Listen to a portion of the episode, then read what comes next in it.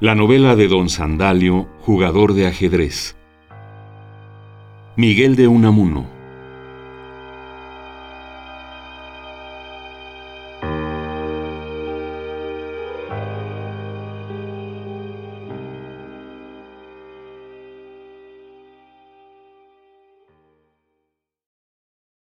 Dieciocho.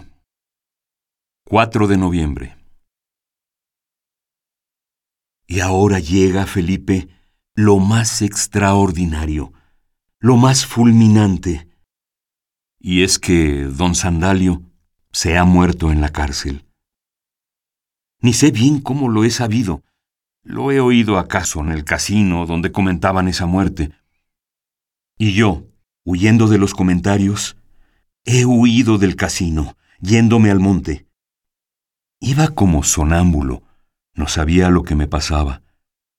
Y he llegado al roble, a mi viejo roble, y como empezaba a lloviznar, me he refugiado en sus abiertas entrañas. Me he metido allí, acurrucado, como estaría Diógenes en su tonel, en la ancha herida, y me he puesto a soñar, mientras el viento arremolinaba las hojas secas a mis pies y a los del roble. ¿Qué me ha ocurrido allí? ¿Por qué de pronto me ha invadido una negra congoja y me he puesto a llorar, así como lo oyes, Felipe, a llorar la muerte de mi don Sandalio? Sentía dentro de mí un vacío inmenso. Aquel hombre a quien no le interesaban los problemas forjados sistemáticamente, los problemas que traen los periódicos en la sección de jeroglíficos, logogrifos, charadas y congéneres. Aquel hombre a quien se le había muerto un hijo, que tenía o había tenido una hija casada y un yerno. Aquel hombre a quien le habían metido en la cárcel y en la cárcel se había muerto. Aquel hombre se me había muerto a mí. Ya no le oiría callar mientras jugaba. Ya no oiría su silencio. Silencio realzado por aquella única palabra que pronunciaba litúrgicamente alguna vez, y era jaque. Y no pocas veces hasta la callaba, pues si se veía el jaque, ¿para qué anunciarlo de palabra? Y aquel hombre hablaba alguna vez de mí en su casa según su yerno. Imposible. El tal yerno tiene que ser un impostor. ¿Qué iba a hablar de mí si no me conocía? Si apenas me oyó cuatro palabras? Como no fuera que me inventó, como yo me dedicaba a inventarlo. ¿Haría él conmigo algo de lo que hacía yo con él? El yerno es de seguro el que hizo que le metieran en la cárcel. Pero, ¿para qué? No me pregunto por qué, sino ¿para qué? Porque en esto de la cárcel lo que importa no es la causa, sino la finalidad. ¿Y para qué hizo que el juez me llamase a declarar a mí? ¿A mí? ¿Como testigo de descargo acaso? Pero, ¿descargo de qué? ¿De qué se le acusaba a don Sandalio? ¿Es posible que don Sandalio, mi don Sandalio, hiciese algo merecedor de que se le encarcelase? Un ajedrecista silencioso, el ajedrez tomado así como lo tomaba mi don Sandalio, con religiosidad, le pone a uno más allá del bien y del mal. Pero ahora me acuerdo de aquellas solemnes y parcas palabras de don Sandalio cuando me dijo, problemas. No me importan los problemas. Basta con los que el juego mismo nos ofrece sin ir más a buscarlos le habría llevado a la cárcel alguno de esos problemas que nos ofrece el juego de la vida. Pero es que mi don Sandalio vivió.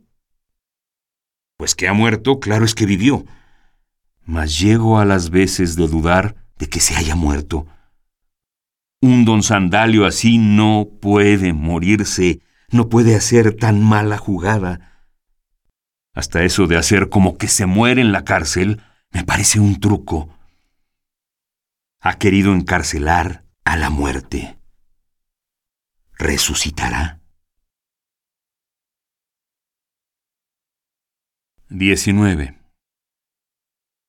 6 de noviembre. Me voy convenciendo poco a poco, y qué remedio, de la muerte de don Sandalio. Pero no quiero volver al casino. No quiero verme envuelto en aquel zumbante oleaje de tontería mansa, y la mansa es la peor. En aquella tontería societaria humana, figúrate, la tontería que les hace asociarse a los hombres los unos con los otros. No quiero oírles comentar la muerte misteriosa de don Sandalio en la cárcel, aunque para ellos hay misterio. Los más se mueren sin darse cuenta de ello, y algunos reservan para última hora sus mayores tonterías, que se las transmiten en forma de consejos testamentarios a sus hijos y herederos. Sus hijos no son más que sus herederos. Carecen de vida íntima, carecen de hogar. Jugadores de tresillo, de tute, de mus, jugadores también de ajedrez, pero con tarareos y estribillos y sin religiosidad alguna. No más que mirones aburridos. ¿Quién inventó los casinos? Al fin los cafés públicos, sobre todo, cuando no se juega en ellos, cuando no se oye el traqueo del dominó sobre todo, cuando se da libre curso a la charla suelta y pasajera, sin taquígrafos, son más tolerables. Hasta son refrescantes para el ánimo. La tontería humana se depura y afina en ellos porque se ríe de sí misma y la tontería, cuando da en reírse de sí, deja de ser tal tontería. El chiste, el camelo, la pega, la redimen. Pero esos casinos con su reglamento, en el que suele haber aquel infamante artículo de se prohíben las discusiones de religión y de política. ¿Y de qué van a discutir? Y con su biblioteca más desmoralizadora aún que la llamada sala del crimen esa biblioteca que alguna vez se le enseña al forastero, y en la que no falta el diccionario de la Real Academia Española para resolver las disputas, con apuesta sobre el valor de una palabra, y si está mejor dicha así o del otro modo. Mientras que en el café... Mas no temas, querido Felipe, que me vaya ahora a refugiar para consolarme de la muerte de don Sandalio, en alguno de los cafés de la villa. No. Apenas si he entrado en alguno de ellos. Una vez, a tomar un refresco en uno que estaba aquella hora solitario. Había grandes espejos, algo opacos, unos frente a otros, y yo entre ellos me veía varias veces reproducido, cuanto más lejos, más brumoso, perdiéndome en lejanías como de triste ensueño. Qué monasterio de solitarios el que formábamos, todas las imágenes aquellas, todas aquellas copias de un original. Empezaba ya a desasosegarme esto cuando entró otro prójimo en el local, y al ver cruzar por el vasto campo de aquel ensueño todas las reproducciones, todos sus repetidos, me salí huido Y ahora voy a contarte lo que me pasó una vez en un café de Madrid, en el cual yo estaba soñando como de costumbre, cuando entraron cuatro chulos que se pusieron a discutir de toros. Y a mí me divertía oírles discutir, no lo que habían visto en la plaza de toros, sino lo que habían leído en las revistas taurinas de los periódicos. En esto entró un sujeto que se puso allí cerca, pidió café, sacó un cuadernillo, y empezó a tomar notas en él. No bien le vieron los chulos, parecieron recobrarse, cesaron en su discusión, y uno de ellos en voz alta y con cierto tono de desafío empezó a decir, ¿Sabéis lo que os digo? Pues que ese tío que se ha puesto allí con su cuadernillo, y como a tomar la cuenta de la patrona, es uno de esos que vienen por los cafés a oír lo que decimos y a sacarnos luego en los papeles, que le saque a su abuela. Y por este tono, y con impertinencias mayores, la emprendieron los cuatro con el pobre hombre, acaso no era más que un revistero de toros, de tal manera que tuvo que salirse. ¿Y si es que en vez de revistero de toros, era uno de esos noveladores de novelas realistas o de costumbrismo que iba allí a documentarse? Entonces tuvo bien merecida la lección que le dieron. No, yo no voy a ningún café a documentarme. A lo más, a buscar una sala de espejos en que nos juntemos silenciosamente y a distancia unas cuantas sombras humanas que van esfumándose a lo lejos. Ni vuelvo al casino, no, no vuelvo a él. Podrás decirme que también el casino es una especie de galería de espejos empañados, que también en él nos vemos. Pero recuerda lo que tantas veces hemos comentado de Píndaro, el que dijo lo de hazte el que eres. Pero dijo también, y en relación con ello, lo de que el hombre es sueño de una sombra. Pues bien, los socios del casino no son sueños de sombras, sino que son sombras de sueños, que no es lo mismo. Y si don Sandalio me atrajo allí, fue porque le sentí soñar. Soñaba el ajedrez, mientras que los otros... Los otros son sombras de sueños míos. No, no vuelvo al casino. No vuelvo a él. El que no se vuelve loco entre tantos tontos es más tonto que ellos.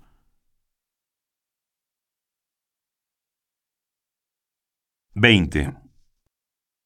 10 de noviembre.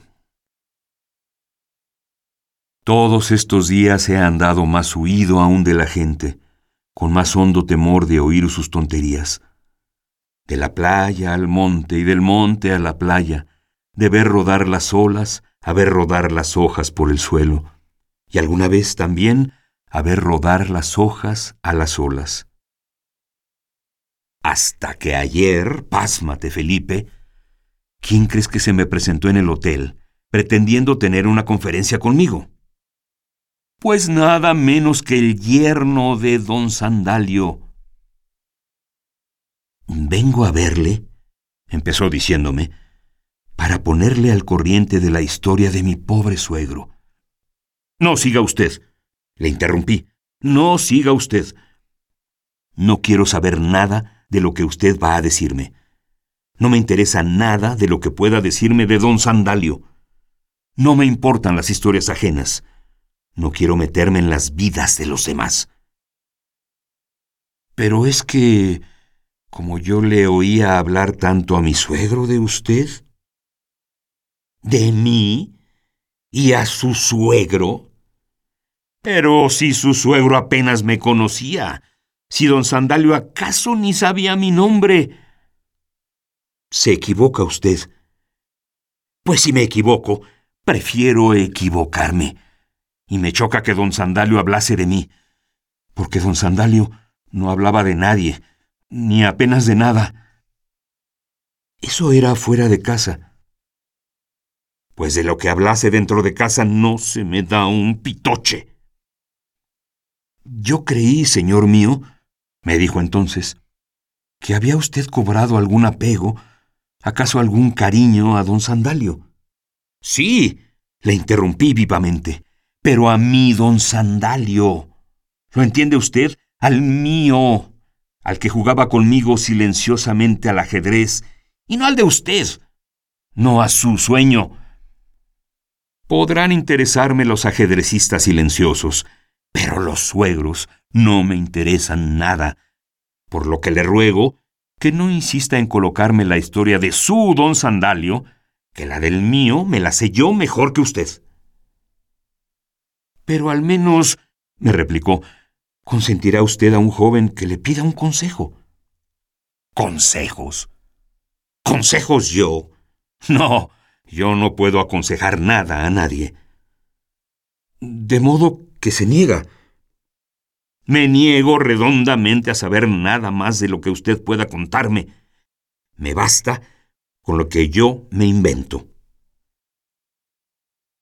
Me miró el yerno de una manera no muy diferente a como me miraba su suegro cuando le hablé del obispo loco, del alfil de marcha soslayada, y encogiéndose de hombros, se me despidió y salióse de mi cuarto.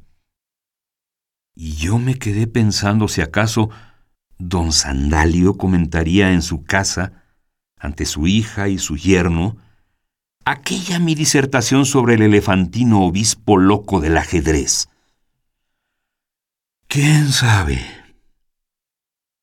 Y ahora me dispongo a salir de esta villa, a dejar este rincón costero y montañés. Aunque, ¿podré dejarlo? ¿No quedo sujeto a él por el recuerdo de don Sandalio sobre todo? No. No. No puedo salir de aquí.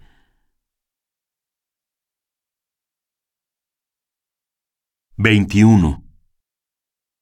15 de noviembre. Ahora empiezo a hacer memoria. Empiezo a remembrar y a reconstruir ciertos oscuros ensueños que se me cruzaron en el camino.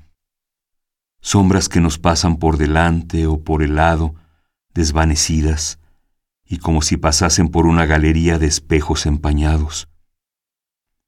Alguna vez, al volver de noche a mi casa, me crucé en el camino con una sombra humana que se proyectó sobre lo más hondo de mi conciencia, entonces como adormilada, que me produjo una extraña sensación, y que al pasar a mi lado, bajó la cabeza, así como si evitara el que yo le reconociese. Y he dado en pensar si es que acaso no era don Sandalio, pero otro don Sandalio, el que yo no conocía, el no ajedrecista, el del hijo que se le murió, el del yerno, el que hablaba, según éste, de mí en su casa, el que se murió en la cárcel. Quería sin duda escapárseme. Huía de que yo le reconociera. Pero es que cuando así me crucé, o se me figura ahora que me crucé, con aquella sombra humana de espejo empañado, que hoy a la distancia en el pasado se me hace misteriosa, ¿iba yo despierto o dormido? ¿O es que ahora se me presentan como recuerdos de cosas pasadas? Yo creo, ya lo sabes, y vaya de paradoja, que hay recuerdos de cosas futuras, como hay esperanzas de cosas pasadas, y esto es la añoranza. ¿Figuraciones que acabo de hacerme?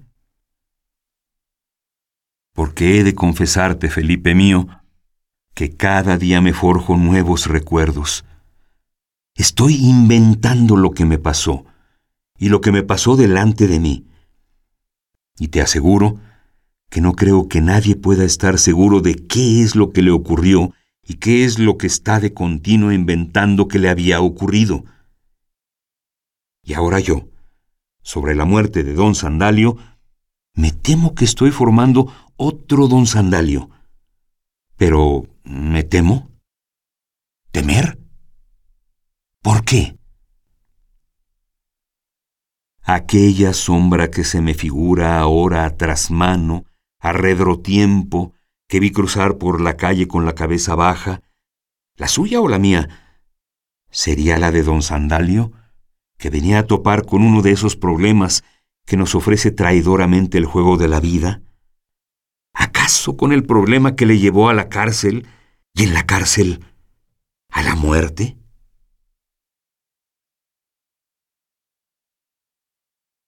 Veintidós. 20 de noviembre. No, no te canses, Felipe. Es inútil que insistas en ello. No estoy dispuesto a ponerme a buscar noticias de la vida familiar e íntima de don Sandalio. No he de ir a buscar a su yerno para informarme de por qué y cómo fue a parar su suegro a la cárcel, ni de por qué y cómo se murió en ella. No me interesa su historia. Me basta con su novela. Y en cuanto a esta, la cuestión es soñarla. Y en cuanto a esa indicación que me haces de que averigüe siquiera cómo es o cómo fue la hija de don Sandalio, cómo fue si el yerno de éste está viudo por haberse muerto tal hija, y cómo se casó, no esperes de mí tal cosa. Te veo venir, Felipe, te veo venir. Tú has echado de menos en toda esta mi correspondencia una figura de mujer. Y ahora te figuras que la novela que estás buscando, la novela que quieres que yo te sirva, empezará a cuajar en cuanto surja ella. Ella. La ella del viejo cuento. Sí, ya sé, buscad a ella. Pero yo no pienso buscar ni a la hija de don Sandalio, ni a otra ella que con él pueda tener relación. Yo me figuro que para don Sandalio no hubo otra ella que la reina del ajedrez, esa reina que marcha derecha como una torre, de blanco y negro y de negro y blanco, y a la vez de sesgo como un obispo loco y elefantino, de blanco en blanco, de negro en negro. Esa reina que domina el tablero, pero a cuya dignidad e imperio puede llegar, cambiando de sexo, un triste peón. Esta creo que fue la única reina de sus pensamientos. No sé qué escritor de esos obstinados por el problema del sexo dijo que la mujer es una esfinge sin enigma. Puede ser, pero el problema más hondo de la novela, o sea, del juego de nuestra vida, no está en cuestión sexual, como no está en cuestión de estómago. El problema más hondo de nuestra novela, de la tuya, Felipe, de la mía, de la de don Sandalio, es un problema de personalidad, de ser o no ser, y no de comer o no comer, de amar o ser amado. Nuestra novela, la de cada uno de nosotros, es si somos más que ajedrecistas o tresillistas o tutistas o casineros o la profesión, oficio, religión o deporte que quieras, y esta novela se la dejo a cada cual que se la sueñe como mejor le aproveche, le distraiga o le consuele. Puede ser que haya esfinge sin enigma, y estas son las novelas de que gustan los casineros, pero hay también enigmas sin esfinge. La reina del ajedrez no tiene el busto, los senos, el rostro de mujer de la esfinge que se sienta al sol entre las arenas del desierto, pero tiene su enigma. La hija de don Sandalio puede ser que fuese esfíngica y el origen de su tragedia íntima, pero no creo que fuese enigmática. Y en cambio, la reina de sus pensamientos era enigmática aunque no esfíngica. La reina de sus pensamientos no se estaba sentada al sol entre las arenas del desierto, sino que recorría el tablero de cabo a cabo, ya derechamente, ya de sesgo. ¿Quieres más novela que esta? 23. 28 de noviembre. Y dale con la colorada. Ahora te me vienes con eso de que escriba por lo menos la novela de Don Sandalio el ajedrecista. Escríbela tú si quieres. Ahí tienes todos los datos, porque no hay más que los que yo te he dado en estas mis cartas. Si te hacen falta otros, invéntalos recordándolo de nuestro Pepe el gallego. Aunque en todo caso, ¿para qué quieres más novela que la que te he contado? En ella está todo y al que no le baste con ello, que añada de su cosecha lo que necesite. En esta mi correspondencia contigo está toda mi novela del ajedrecista, toda la novela de mi ajedrecista, y para mí no hay otra. ¿Qué te quedas con la gana de más, de otra cosa? Pues mira, busca en esa ciudad en que vives un café solitario, mejor en los arrabales, pero un café de espejos, enfrentados y empañados, y ponte en medio de ellos, y échate a soñar, y a dialogar contigo mismo, y es casi seguro que acabarás por dar con tu don Sandalio. ¿Que no es el mío? ¿Y qué más da? ¿Que no es ajedrecista? Sería billarista o futbolista o lo que fuere, o será novelista. Y tú mismo, mientras así le sueñes y con él dialogues, te harás novelista. Hazte, pues, Felipe mío, novelista, y no tendrás que pedir novelas a los demás. Un novelista no debe leer novelas ajenas, aunque otra cosa diga Blasco Ibáñez, que asegura que él apenas lee más que novelas. Y si es terrible caer como en profesión, en fabricante de novelas, mucho más terrible es caer como en profesión de lector de ellas. Y créeme que no habría fábricas como esas americanas en que se producen artículos en serie, si no hubiese una clientela que consume los artículos seriados, los productos con marca de fábrica. Y ahora, para no tener que seguir escribiéndote, y para huir de una vez de este rincón donde me persigue la sombra enigmática de don Sandalio el ajedrecista, mañana mismo salga de aquí y voy a esa para que continuemos de palabra este diálogo sobre su novela. Hasta pronto, pues. Y te abraza por escrito tu amigo.